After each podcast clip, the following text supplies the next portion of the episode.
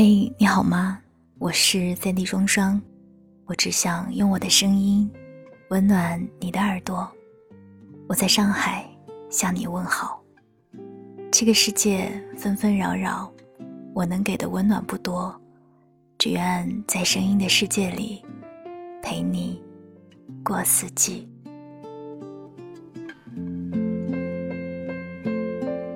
你会选择一个劝你早睡的人？还是陪你熬夜的人，你会喜欢一个在你杀人之后劝你自首的人，还是替你坐牢的人？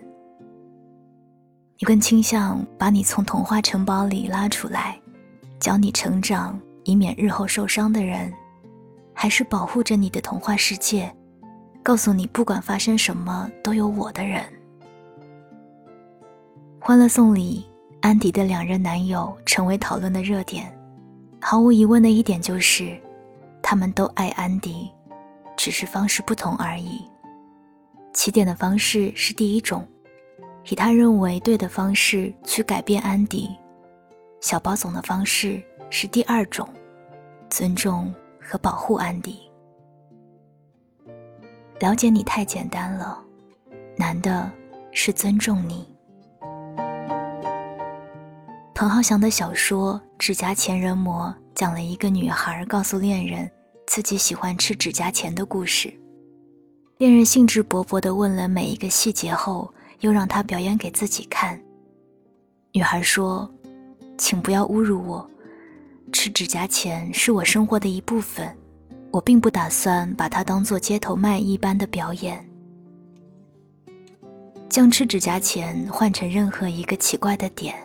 其实都成立，每一个人都有自己的一些奇怪的点，那些点也是我们独特的所在。我们希望的是对方的尊重，而不是把我们当成怪物。安迪的吃指甲钳是自己的身世，安迪说出自己的身世后，起点的做法是不管安迪是否愿意，就安排了魏国强来见他。带着他去社交，希望他变得正常，而小包总压根不会觉得安迪不正常。了解一个人简单，难的是了解之后的尊重。每个人都是独立的个体，有优点，自然有缺点。我希望你爱我的优点，也尊重我的缺陷。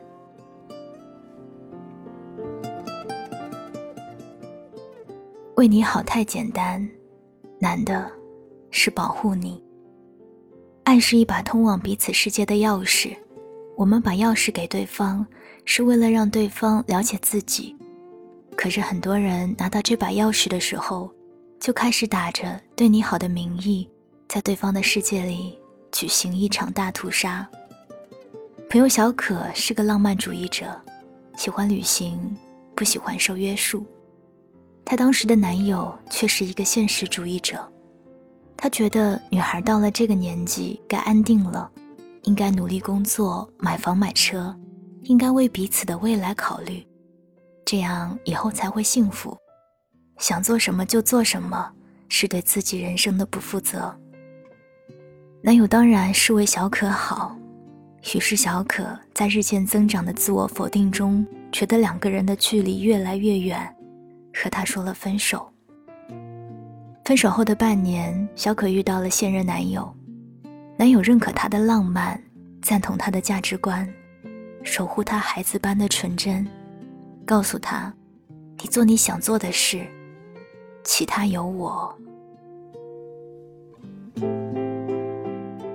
错的人打着为你好的名义，让你变成他想要的样子，让你否定自己，怀疑自己。对的人会保护你的一切，让你面对自己，喜欢自己。我知道，劝我早睡和陪我熬夜的人都是为我好，劝我自首和替我坐牢的人都是爱我，教我成长和给我肩膀的都是想要保护我。可是大家都是成年人了，谁不知道早睡有益健康？杀人就该自首。成长就要受伤，所以我想要的不是那个劝我们早睡、认罚成长的人，而是那个理解我们为什么晚睡、尊重、认可我们、不妄图改变我们、努力保护我们的人。你想当将军，我就陪你开疆扩土；你想当公主，我就为你守护城堡；你想流浪，我就陪你游走四方；你想安定，我就陪你看细水长流。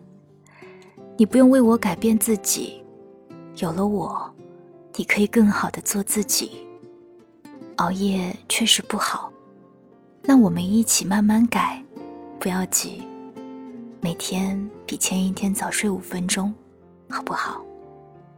拉钩。希望我们都可以做回小孩儿。晚安，我亲爱的小孩儿。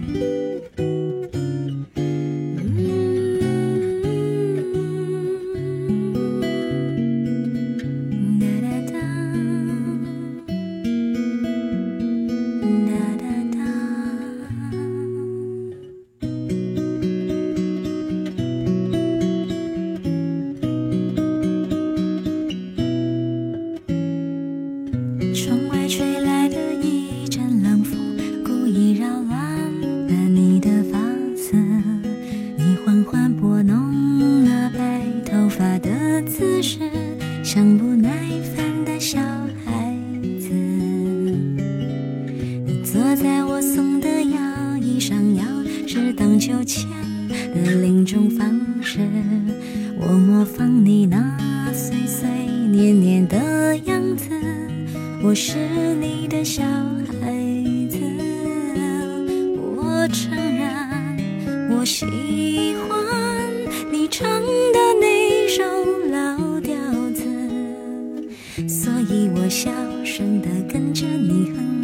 那我老的时候才会记得。聊一聊我们曾经做的傻事，醒来以后是不是就有解释？原来承诺两个字累人一辈子，也轻易让人勾勾手指。聊一聊我们曾经错过的事，是否在失去以后才有价值？梦想的种子要用一辈子的执着来等待它的果实。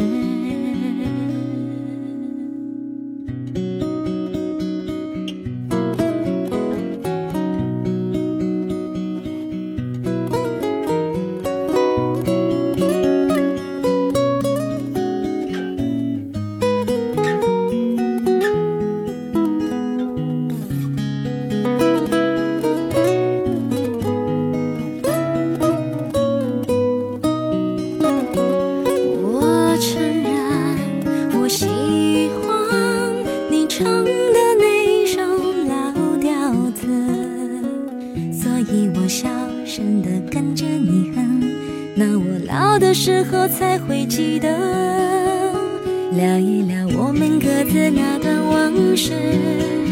多年以后，是不是还有前世？原来爱情这回事，烦心一辈子，幸福让人欲言又止。聊一聊我们未来那些日子，是否在天亮以后不再迷失？原来活着的样子是坦然的过一辈子，过程只是让你更。